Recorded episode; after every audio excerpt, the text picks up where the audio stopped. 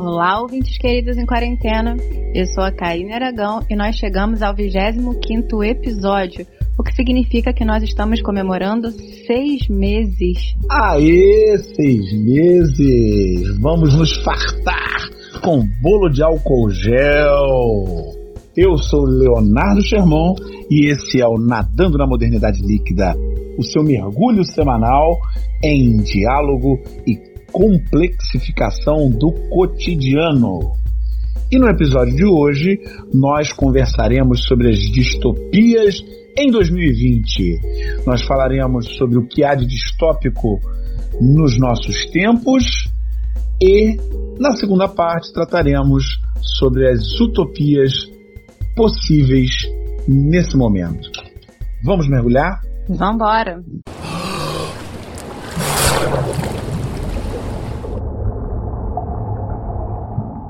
Há pelo menos 100 anos nós não enfrentávamos como humanidade algo como essa pandemia. Estamos em meio a guerras de fake news, a questões seríssimas de dados na internet. Nós percebemos o tempo todo os nossos dados privados sendo utilizados e a gente nem imagina para que que isso está sendo utilizado. Nós temos medo da possibilidade de governos autoritários se tornarem ainda mais autoritários, e isso faz com que muita gente perceba o nosso momento atual como uma distopia. Tanto é assim que tem aí esse meme interessante, isso é muito Black Mirror, então daí eu te pergunto, minha amiga Karine Aragão, 2020 é uma distopia? Nossa, agora com esse quadro que você descreveu, é impossível dizer que 2020 não é uma distopia. Para começar, a gente está vivendo exatamente isso, nossos dados circulando na internet, sem a princípio a gente saber por quê. Porque na verdade a gente sabe, né? Porque nós cada vez mais somos vistos como consumidores. Então, enquanto melhor puderem definir o seu perfil de comprador, melhor para venda. Mas, enfim, a gente tem muitos fatores que ajudam a gente a pensar 2020 como uma distopia. E aí eu, eu fico aqui imaginando que se o George Orwell, que escreveu 1984, e se o Huxley, que escreveu Admirável Mundo Novo, fossem vivos, eles estariam sendo chamados para todas as lives possíveis, né? Não teriam mais agenda disponível, porque todo mundo ia querer entender como que eles puderam, o Huxley, em 1932 e o George Orwell em 1949, publicarem, criarem um mundo assim tão imaginário distópico que agora esse mundo está se concretizando. E é muito bacana que quando a gente vai para as datas de publicação, a gente vê que eles têm intervalo aí de mais de 10 anos. E mesmo assim, tanto para o Huxley quanto para o George Orwell, o que era uma experiência sensível para eles, que apareceu com grande força na distopia, é pensar uma sociedade distópica como uma sociedade totalitária. Esse, assim, para mim foi o perigo central que eles apresentaram já lá na, em 32 e em 49. A perda da liberdade como um perigo, a aceitação da guerra como a única maneira de manter a paz como um perigo, a perda da individualidade, o sentimento de massificação, de uniformização, que tem muito a ver com o que você falou sobre os nossos dados circulando e nós sermos consumidores. Nós somos uniformizados para consumirmos o mesmo produto. Porque quanto mais uniformizado, quanto mais massa nós formos, menos desgaste a gente dá para produção, porque é preciso produzir apenas um produto para atender essa sociedade uniforme. Tudo vai se juntando. E para o George Orwell e para o Aldous Huxley, nessa sociedade distópica, nessa sociedade totalitária, a liberdade vai sendo suprimida em nome de uma ilusão de segurança. E aí a gente lembra das teletelas do 1984 que estavam presentes em todos os lugares, inclusive dentro da casa das pessoas, que são as nossas redes sociais hoje. Nas nossas redes sociais nós estamos sempre presentes, nós estamos sempre constatando a nossa vida dando conta da nossa vida. Então parece que a gente tem perdido a individualidade por querer. E isso faz a gente né, ter quase uma, uma articulação ali direta com essas teletelas. Né? A gente vê uma sociedade em que a gente vai criando heróis e vilões, e isso para mim é muito forte, como a gente repete na atualidade essa estrutura do 1984, e eu me lembro muito da, daquelas cerimônias de ódio, tem os momentos para a veneração da figura do grande irmão, que é central no 1984, e tem os momentos que a população e cidadãos precisam ter os seus dois minutos de ódio, que é para destilar o ódio para o Benvenstein, né? Então essa essa sensação de que a gente vive um perigo que pode emergir de qualquer lugar. Você falando desses dois minutos de ódio, eu lembrei do, de um filme mais recente chamado Uma Noite de Crime. Acho que tem por aí nas plataformas digitais, dá para ver lá nos Estados Unidos, uma cidade dos Estados Unidos, em que uma vez por ano se libera a realização dos crimes que a pessoa queira fazer. Pode bater, pode matar, pode fazer o que quiser naquele dia. E segundo o pensamento daquela sociedade ali, essa é a maneira de garantir mais harmonia, mais tranquilidade, garantir que a violência não aconteça, pois toda aquela violência seria concentrada nesse único dia. Fica num caminho de um entendimento de que a violência é inerente ao ser humano e ela não pode ser eliminada. Ela tem que ser trabalhada, ela tem que ter um caminho para ser escoada e não tem como você simplesmente acabar com isso. Então esse dia seria o dia para vivenciar isso, permitindo que todos os outros dias fossem mais calmos. E olha como tudo vai convergindo para a nossa realidade, o que afirma que a gente está vivendo uma distopia. Quanto mais unidimensional nós formos, melhor para a sociedade de consumo. E isso aparece no 1974, isso aparece no Admirável Mundo Novo. Quanto mais puderem controlar os nossos momentos de ódio, melhor para a sociedade do controle, melhor para domesticar os corpos. Então a perspectiva é essa, olha, você tem o seu tempo de odiar, né? Destila o seu ódio aqui nesse, nesse momento para que no, no restante você seja uma pessoa pacífica e mais manipulável e mais fácil de ser controlada, porque agora você já está mais leve, né? Agora você já, já odiou. Isso é muito característico do que a gente está vivendo hoje, que é essa ideia da sociedade do risco, da ameaça, que você precisa extravasar essa sensação de que você está o tempo inteiro em ameaça, de que você está o tempo inteiro sendo oprimido, só que esse, né, esse extravasar é completamente direcionado e, e controlado. Pensando nesses filmes que você no filme que você colocou, quando a gente pensa nessas obras lidas em conjunto, a gente vê aí que tem quase um letreiro em neon dizendo pra gente: olha onde que vocês vão chegar se vocês continuarem aceitando o que é o slogan de Oceania, essa região ficcional que o George Orwell monta lá em 1974. O slogan é maravilhoso, ele diz assim: guerra é paz, liberdade é escravidão, ignorância é força. É, George Orwell brilha quando ele cria essa, esse slogan para falar da, da, estrutura de 1984. Porque é justamente a partir de, desses, de, desse movimento que a liberdade, o amor e o pensamento vão ser proibidos em Oceania, que a arte que não reafirma o sistema vai ser proibida em Oceania e que o ódio e a guerra vão ser práticas incentivadas. Aquela sensação de que nós estamos vivendo em guerra o tempo inteiro. Então, o tempo inteiro é preciso que você esteja contra alguém. E isso é comum a, a regimes totalitários, criar essas figuras né, de oposição. O herói, o grande irmão, e o vilão, que seria o Benvenstein. E isso eu acho assim muito válido a gente ressaltar. Foi uma experiência pessoal ontem, a gente está gravando esse programa na segunda, mas ontem aqui de casa eu estava estudando e precisei parar porque passou uma carreata proclamando a seguinte frase: abaixa a CTF e o Congresso Comunista, viva a democracia. Isso tudo, por mais incoerente que possa parecer, estava na mesma frase.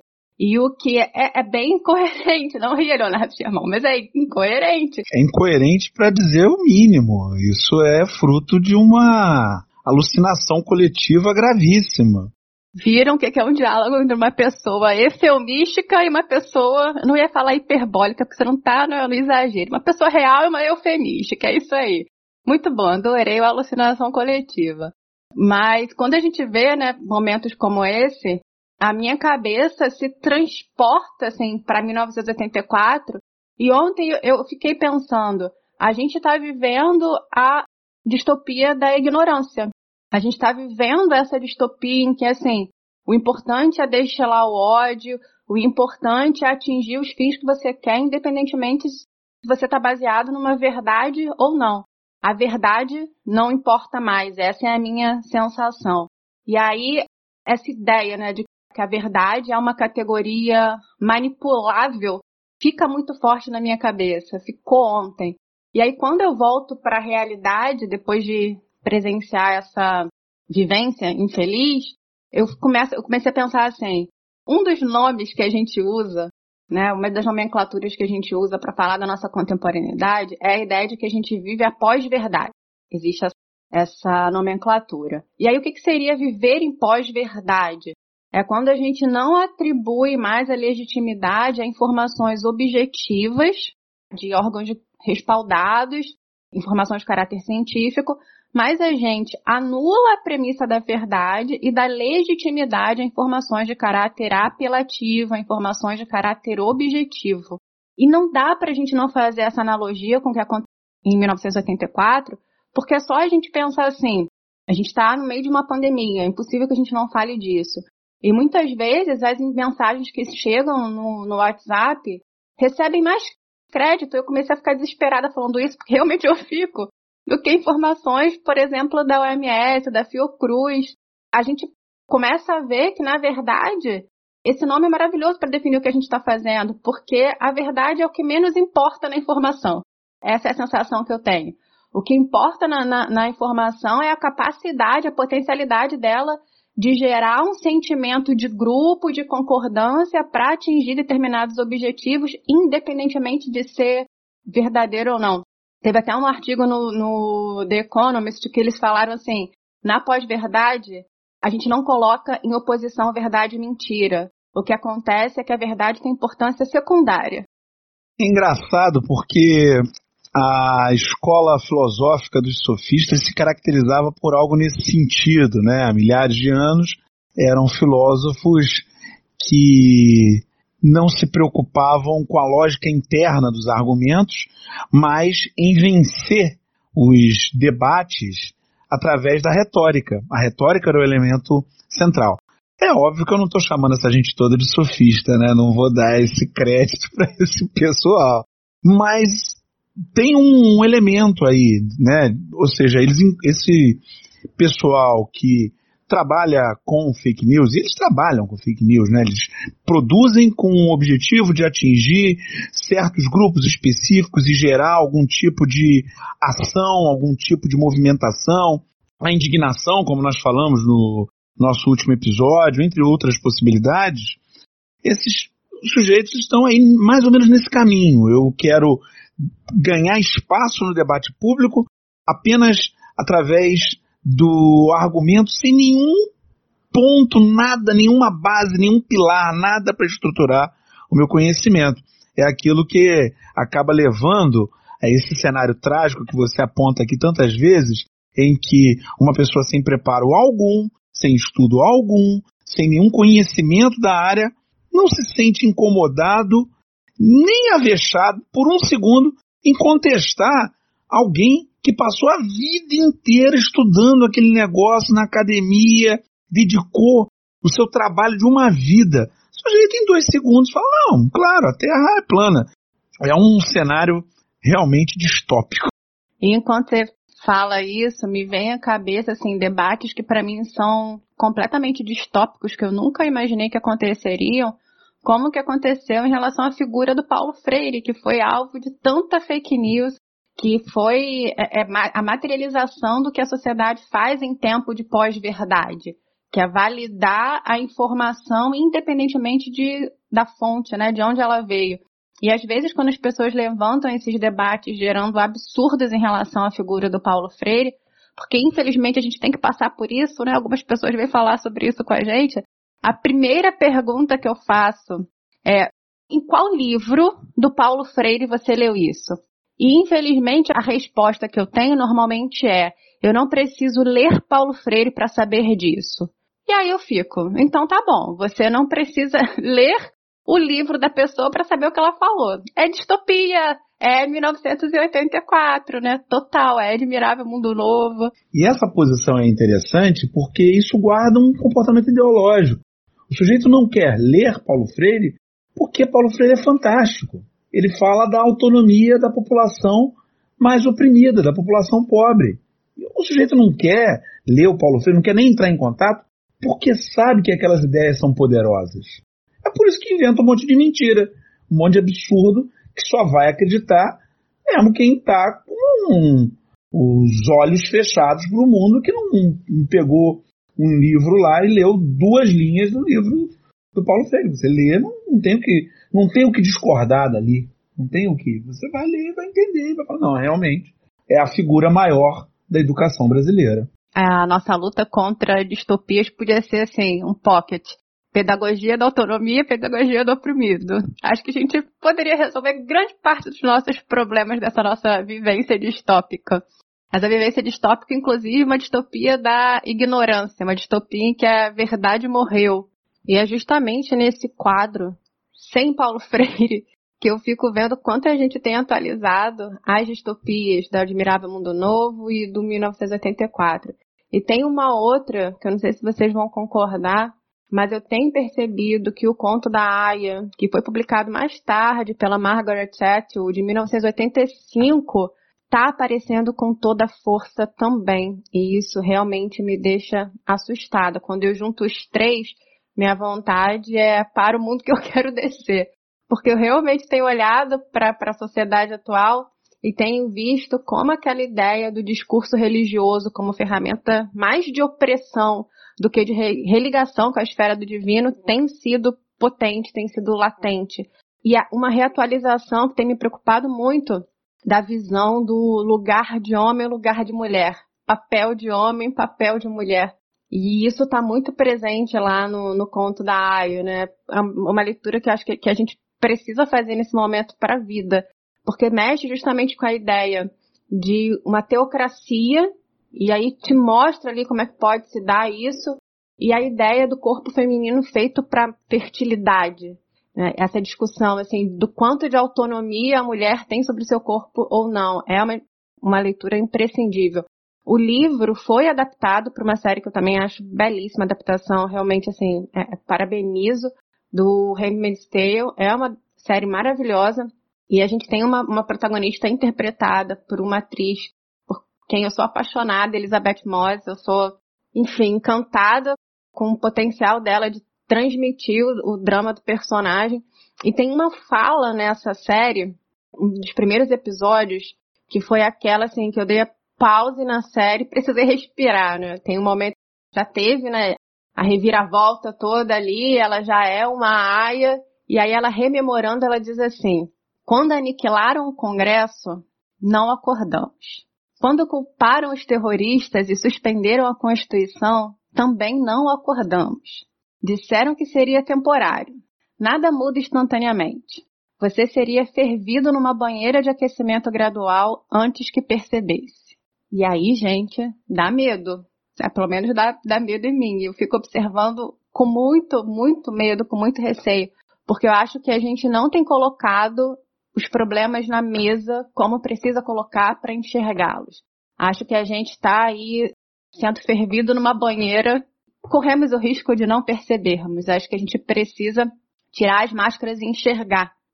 Falando dessa frase do conto da Aya, eu fiquei pensando naquele poema de Brecht, é atribuído a Brecht, é atribuído a outras pessoas, mas eu conheço mais como o do Bertolt Brecht, em que ele refletia sobre o surgimento e o fortalecimento do nazismo.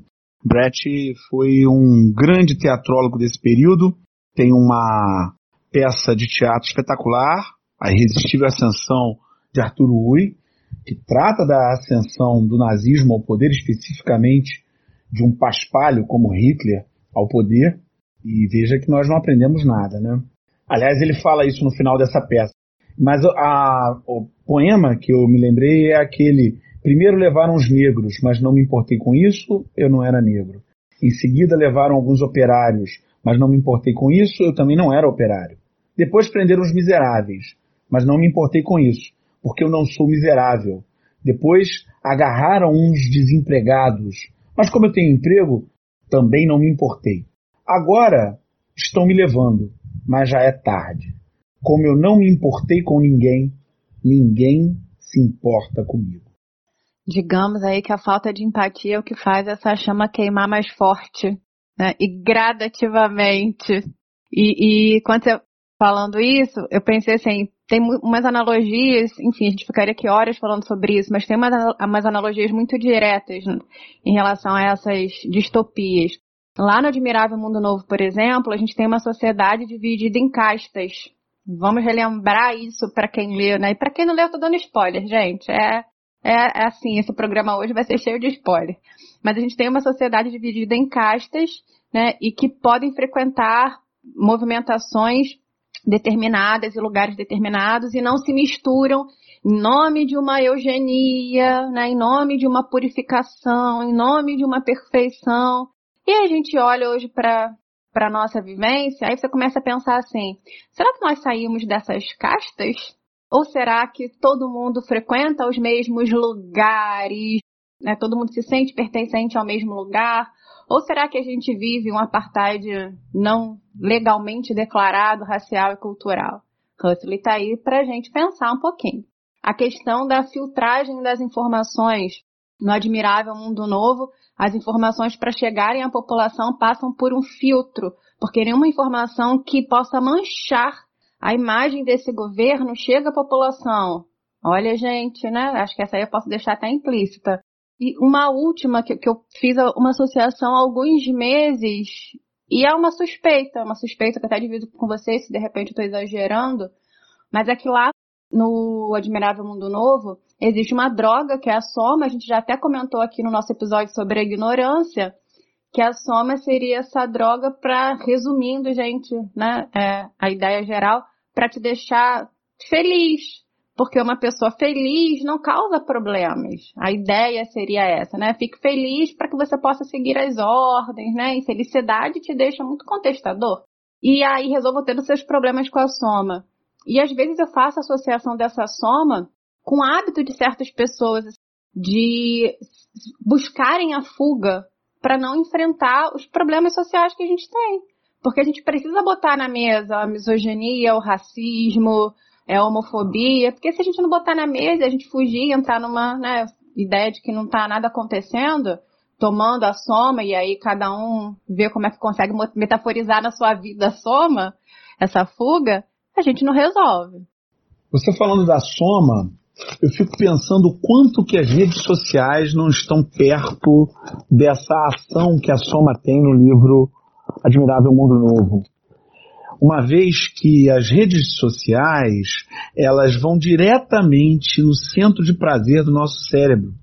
Clicar e principalmente ser clicado, receber lá um pequeno gesto de aprovação social, faz a gente se sentir bem. É por isso que a lógica da apresentação de elementos para gente nos feeds, ela vai exatamente dentro de uma conta próxima à que é utilizada nos caça-níqueis e também naquelas máquinas para conseguir bichos de pelúcia. Aquilo tem um cálculo ali, aproximado, obviamente, mas para fazer com que você não perca o interesse totalmente e fique sempre colocando moedinhas, mas que também você não vença logo, porque se você vencer logo, você se desinteressa. Então, é para manter a pessoa sempre colocando as moedinhas ali. No nosso caso, as moedinhas são a nossa atenção. Então, para que a gente fique ali naquela atenção constante, eles vão colocando coisas que eles já sabem que nos interessam e a gente vai ficando naquele estado de topor ali. E de vez em quando a gente recebe um like das coisas que a gente produz e aí fica felizinho para ficar por mais tempo por ali. Que maravilha é esse mundo novo. Agora, você falando dessas distopias que você citou, uma distopia não é só um cenário de caos no futuro. Por exemplo, uma distopia ela não pode ser um cenário de sofrimento individualizado. Ela tem que ser obrigatoriamente um cenário de sofrimento coletivo. Uma distopia, para ser uma distopia boa mesmo, Ela primeiro tem que apresentar uma visão de futuro na qual um mal se abate sobre uma sociedade, deixando a sobrevivência insuportável, ou para o grupo todo, para um grupo oprimido. Só que tem um detalhe: para uma distopia ser boa, boa mesmo, a ponto de nos assustar, para a gente falar isso é muito Black Mirror, depende exatamente do fato de ser verossímil o suficiente.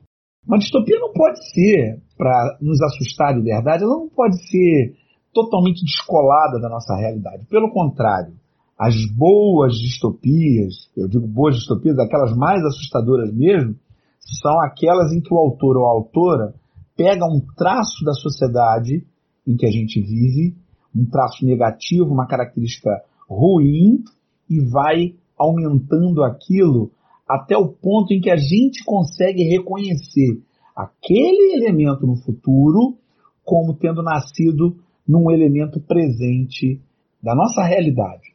Então, por exemplo, você falou do conto da Aya. É assustador aquilo. Mas não é assustador somente porque no futuro seria terrível ter um governo autoritário, religioso e coisa e tal. É assustador porque aquilo existe hoje. Existem países hoje que vivem ditaduras religiosas. E pior, tem gente aqui no Brasil, em democracias ocidentais, que quer fazer isso, que pensa dessa maneira. Afinal de contas, aqui no Brasil, até bem pouco tempo, se encontrava pintado aí no chão, pintado nas paredes, Bíblia sim, Constituição não. Isso é um absurdo total. Total. Não tem como justificar um pensamento desse de nenhuma maneira. Então, a distopia ela nos assusta porque ela reforça a característica negativa do presente. É por isso que as distopias do passado, da Idade Média, elas são tão diferentes das nossas. Quando a gente pega os contos infantis, aqueles contos que eram contos da Idade Média e que depois foram compilados pelos irmãos Grimm, por exemplo, eles têm sempre o um lobo, ou então uma bruxa má, que era o mal, o mal que a gente não sabia onde estava. Ou então, se você for mais atrás, pega a lenda de Beowulf, é um dragão que é o mal. O mal que vai se abater sobre todas as pessoas que vão viver um período de medo, de dor, vão ter que trabalhar para aquele dragão entregando riquezas e vão passar fome por conta disso, até que vem alguém e vai lá e mata o dragão e a vida volta a ser feliz. No melhor estilo Senhor dos Anéis, já que o Tolkien utilizou os mitos medievais para construir aquela história. Dois pontos muito curiosos que você colocou aí, muito bons para a gente observar. Primeiro que em 1984, ele é publicado em 1949 e o George Orwell começa assim, né? Numa sociedade pós-guerra, numa guerra, depois de uma guerra de caráter global, e você falou dos pontos com a realidade. A gente tem que lembrar que a gente acabou de sair da Segunda Guerra em 45, né? E ele está publicando em 49. Então, assim, quando ele vai apontar a criação dessa região de Oceania, que é a única região que você conseguiria paz após uma guerra de caráter global, tem uma analogia direta à realidade. E o conto da Aya tem uma parte que ela diz assim: hoje isso se chama República de Gilead, mas já foi conhecido como Estados Unidos. Isso também dá aquele soco no estômago na gente, dá aquela, aquele medo. Então, assim, você falou e minha cabeça foi imediatamente para essas partes. E a outra parte que estava falando dessa questão do fantasma, da bruxa que vai assustar, é aquela ideia, quanto mais você se sentir em ameaça, maior segurança você vai procurar e aí você é capaz de abdicar da sua liberdade, do pensamento crítico, da sua individualidade em nome dessa segurança suprema oferecida pelo grande irmão, por exemplo. Exatamente. Uma distopia fica aparecendo para mim como um diagnóstico de uma doença grave. Quando um autor ou um autor produz uma obra como essa, essa pessoa está enxergando um problema na nossa sociedade, como um médico ou uma médica diria para a gente: olha, isso aqui que você tem agora, que é esse problema simples, lá na frente vai gerar tudo isso, vai tomar o seu sistema e você corre risco, a sua vida corre risco. A distopia tem esse caráter. Olha, tá vendo o fanatismo religioso aqui que você não está lidando? Então, lá na frente, o fanatismo religioso pode levar a uma sociedade que enforca pessoas, que submete as mulheres a um machismo ainda mais atroz do que o machismo de 2020. Tá vendo aqui esse proto-fascismo, esses filofascistas que estão hoje por aí, felizes e contentes à luz do dia, sem vergonha do preconceito que eles carregam? Lá na frente, tudo isso pode levar a um governo autoritário muito mais terrível do que os governos autoritários que existem hoje. Me parece que a distopia tem esse papel. E aí, quando a gente pensa em distopias fundadas no presente, já que a gente pode imaginar que essas distopias que a gente citou aqui, a maioria delas, elas são de outros momentos, e quando a gente fala isso é muito Black Mirror, é possível que os episódios dessa série estejam nos apontando elementos da nossa sociedade que lá no futuro podem gerar problemas seríssimos. Sendo assim, o que, que teria de distopia em 2020?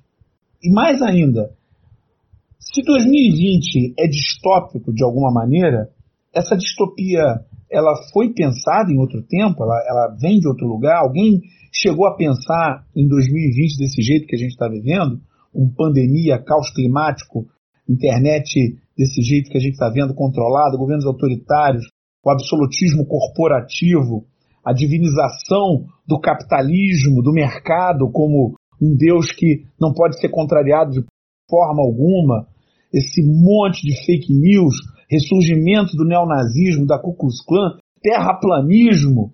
Ai, ai, ai. Muito obrigada por essa imersão na realidade, Leonardo Sherman. Hoje vai ser uma, uma noite de sonhos felizes. Eu só queria te agradecer por esse momento. Então, para embalar melhor os nossos sonhos, vamos a mais uma pergunta. E agora, José? E agora, José? Karine, nós, na primeira parte, mergulhamos nas desgraças do nosso tempo motivos para chorar, temos de sobra. Fizemos o nosso verdadeiro rio de lamentações aqui, das nossas lágrimas. Mas o que eu tenho a te perguntar agora é num caminho diverso. Se 2020 é distópico, e já elencamos aqui boas razões para isso, será que 2020 também teria uma carga utópica? teríamos motivos para sorrir em vez de apenas motivos para chorar? Essa pergunta, Leonardo Germão, tem tudo a ver. Esse percurso que a gente está fazendo hoje foi o percurso que o Huxley fez na vida dele, porque ele publicou Admirável Mundo Novo. Olha só, tô comparando a gente com o Huxley, hein? Hoje eu tô demais. Ai, gente. Gente, tô cice. Tô cice agora. Tá vendo? Outro dia eu falei que você tinha chegado a uma conclusão que Antônio Cândido e Afrânio Coutinho, dois críticos literários, não tinham chegado. Hoje eu tô dizendo que a gente fez o mesmo percurso que Huxley. Ai, gente, ego. Às vezes ele bate, né? Mas enfim, brincadeira. O Huxley publicou Admirável Mundo Novo em 1932. Em 1962, que é uma distopia, né? Em 1962, ele publicou A Ilha, que é considerada a utopia do Huxley. E o Huxley é um autor muito interessante.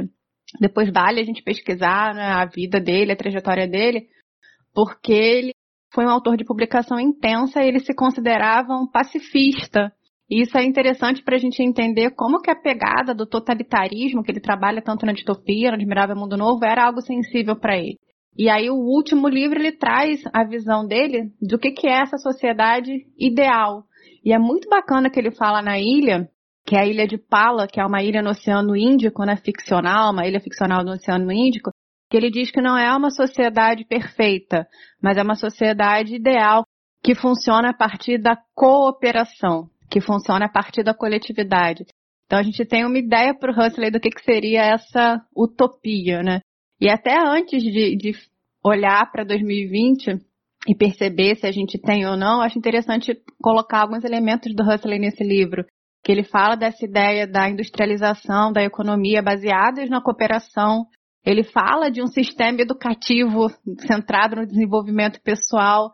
Então, eu acredito que toda vez, hoje eu estou puxando sardinha para o Paulo Freire, toda vez que a gente traz Paulo Freire para a sala, a gente está concretizando uma utopia. A gente está falando dessa educação como desenvolvimento pessoal. esse talvez seja um dado utópico que a gente vem concretizando. Às vezes muito difícil, um caminho de pedras, mas a gente tem tentado, né? E tem uma outra sacada muito legal do Huxley nesse livro, A Ilha, que ele cria uma droga, né, que seria a oposição da soma. A soma que a gente falou, que você falou tão bem, ela é usada para fins de alienação lá no Admirável Mundo Novo. E a moksha, que é a droga lá do, da ilha, ela é usada para iluminar as pessoas. Então, assim, ele vai criando. É, é, muito bacana esse mundo imaginário que o Huxley coloca. E, assim, hoje a gente fala muito sobre essa questão da iluminação, né, de maneira metafórica, da autonomia do pensamento crítico. Então, eu vejo o pensamento crítico como uma possibilidade de utopia que a gente tem concretizado. A gente defende tanto aqui esse pensamento crítico. E outra coisa que para mim foi muito forte, a gente falou tanto da, da tecnologia como ferramenta de distopia, que eu acho que é importante que a gente fale também da tecnologia como ferramenta de utopia. Porque é a tecnologia, por exemplo, que está permitindo a gente continuar o nosso podcast à distância. É a tecnologia que está permitindo a gente cantar parabéns para as pessoas no aniversário delas, quando elas estão distantes da gente eu, você e outras pessoas que estão nos ouvindo já devem ter participado de parabéns virtual, já deve ter feito videochamada com alguém que está morrendo de saudade, com alguém que está distante, que nunca ficou tanto tempo separado. E isso só é possível por causa da tecnologia. Então, talvez ela esteja ajudando a gente a manter os nossos afetos, não de maneira física, mas manter a nossa sensibilidade, manter os nossos laços. E isso talvez seja a concretização dessa utopia, desse não lugar. E aí, quando eu penso nessa ideia da, da utopia como um não lugar, né, eu monto, eu vou montando cenários na minha cabeça, vocês já perceberam aqui, né? É como se a, a nossa sociedade atual fosse um lugar em que não coubesse, né, pela nossa vida corrida, pela nossa sociedade tecnicista, a pressão para você não ser sensível é tão grande na utopia caberia a sua sensibilidade e a sua afetividade. E aí você pega pelo laço essa sensibilidade que você quer viver, esses laços de afeto que você quer manter e fala, não, eu quero viver nesse lugar aqui mesmo, né? São, por exemplo, essas ferramentas tecnológicas que, para quem tem acesso a elas, estão permitindo que esse laço entre professor e aluno continue, não da mesma forma, porque a gente sabe que não está da mesma forma para todo mundo, mas a gente sabe o quanto é importante, tanto para os alunos quanto para os professores, manterem esses laços, né? Então, essa convivência não foi destituída de vez. Então, para quem pode ter, eu acho isso fundamental. Então, a tecnologia talvez esteja aí também para nos ajudar, e isso seria a nossa utopia para concretizar esse nosso mundo não perfeito, como disse o Huxley, mas ideal, nosso lugar de afeto.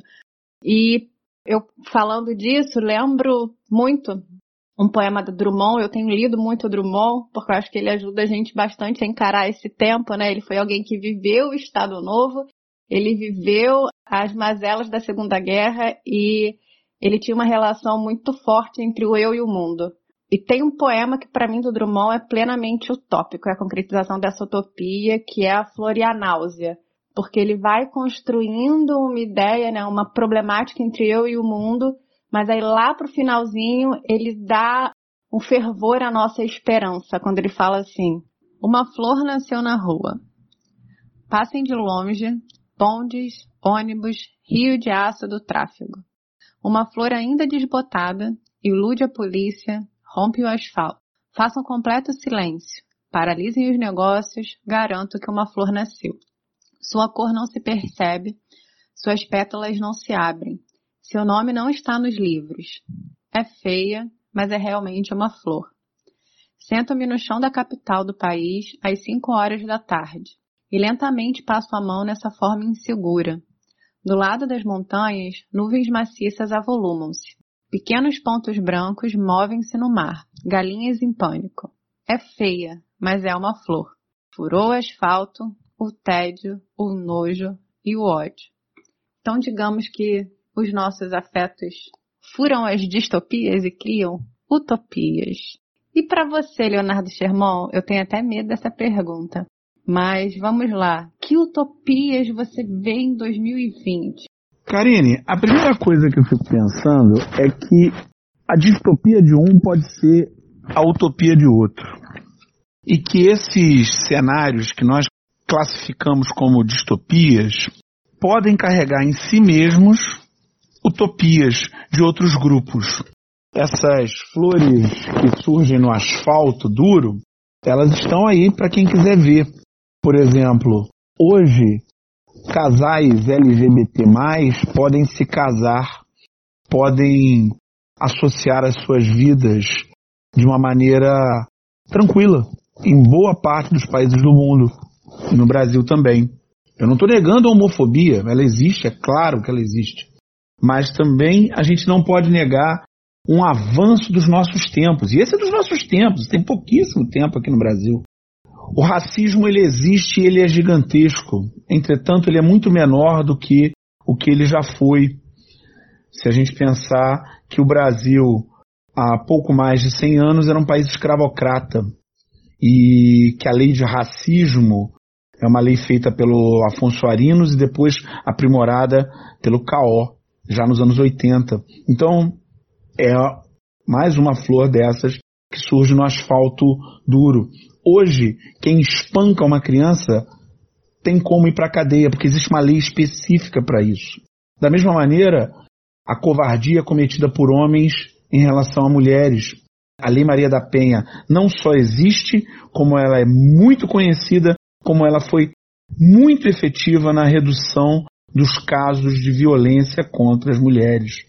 De certa maneira, ainda que as coisas não estejam da melhor forma possível, há sim motivos para sorrir. Quem sabe no futuro a gente vai cantar que nem cartola. Alvorada lá no morro, que beleza! Ninguém chora, não há tristeza, ninguém sente de sabor. O sol colorindo é tão lindo, é tão lindo, e a natureza sorrindo, tingindo, tingindo. Mas, até lá, a gente pode ir se alegrando com essas vitórias que foram conseguidas com muita luta. Enquanto isso, vamos dialogando mensagens na garrafa. A primeira mensagem que recebemos essa semana sobre uma publicação que fizemos no Instagram, NML Podcast, sobre o filme A Onda. A professora Lara Cavalcante escreveu para a gente e disse: O que mais me chamou a atenção foi o fato dos envolvidos não perceberem como estavam sendo, mesmo com avisos, críticas ou correção fraterna, a imersão foi tão profunda que os cegaram. A tão perigosa polarização que vivemos hoje também está estampada. Coincidência? A sociedade não aprende com a sua própria história. Concordo.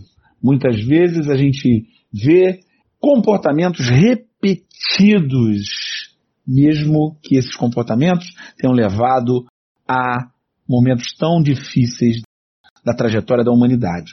Muito obrigado pela mensagem, Lara.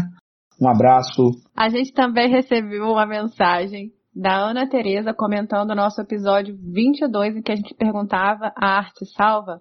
A Ana Tereza comentou como achou curiosa essa noção de que a gente vive um perigo e por isso a gente precisaria da arte para salvar, que foi levantada na resposta de Leonardo Sherman.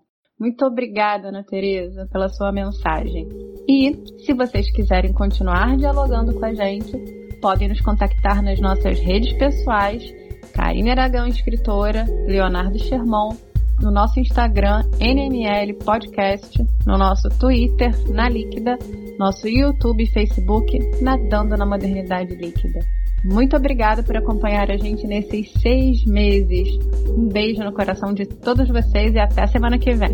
E no tocador que você escolheu para ouvir o nosso podcast, nos siga, pois isso ajuda a nossa divulgação. E não acredite em quem está falando que é hora de ir para a rua.